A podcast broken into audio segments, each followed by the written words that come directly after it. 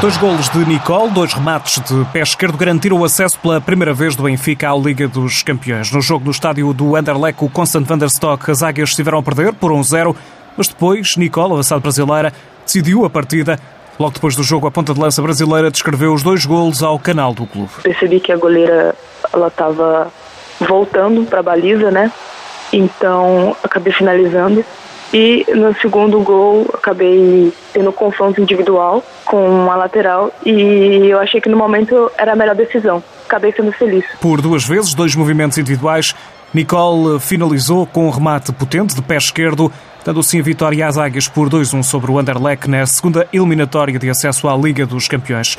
Uma das capitãs do Benfica, Pauleta, fala de um momento histórico para o clube. É muito bom para nós, a verdade é que é uma, uma vitória muito importante para nós como equipa e para, e para o clube. É, é o nosso ano de estreia na, na Champions League e, e conseguir esta, esta passagem aos 16 é, era, era uma coisa que nós desejávamos muito e que felizmente conseguimos. Portanto, a equipa está, está muito feliz e, e orgulhosa pelo, pelo que fizemos. Pauleta explica que o Benfica conseguiu condicionar as adversárias nesta partida. O nosso jogo sem bola foi, neste, neste jogo foi, foi muito, muito bom e, e fizemos uma, uma grande pressão a a elas e, portanto, conseguimos o nosso objetivo, que era surpreendê-las e, e, conseguir a vitória. As águias que vinham de uma derrota por 3-0 com o Sporting, também por isso o treinador Luís Andrade destaca a exibição. Há três semanas que andamos a jogar de 4 em 4 dias.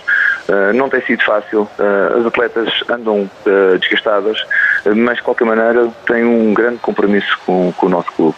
E isso foi o que elas fizeram. Foi depois de uma derrota de sábado com, com, com, com o nosso rival, chegaram uh, e, e, o nosso objetivo era passar à próxima fase e isso tiveram um compromisso exemplar. Uh, há, que, há que dar os parabéns a todo o staff.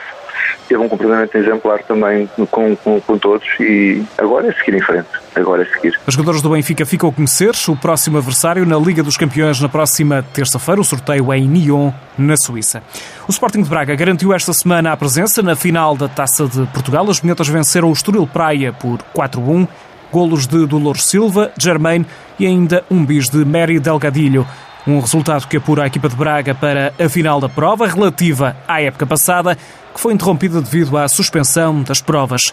A final está marcada para o dia 13 de dezembro no Estádio Municipal de Aveiro, jogo entre Sporting de Braga e Benfica.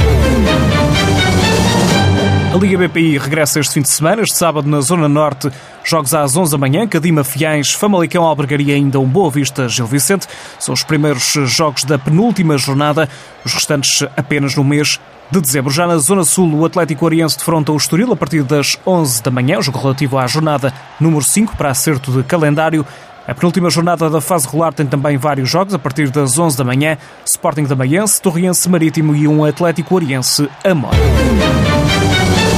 A FIFA anuncia que está a preparar medidas para proteger os jogadores de futebol profissional durante o período de gravidez.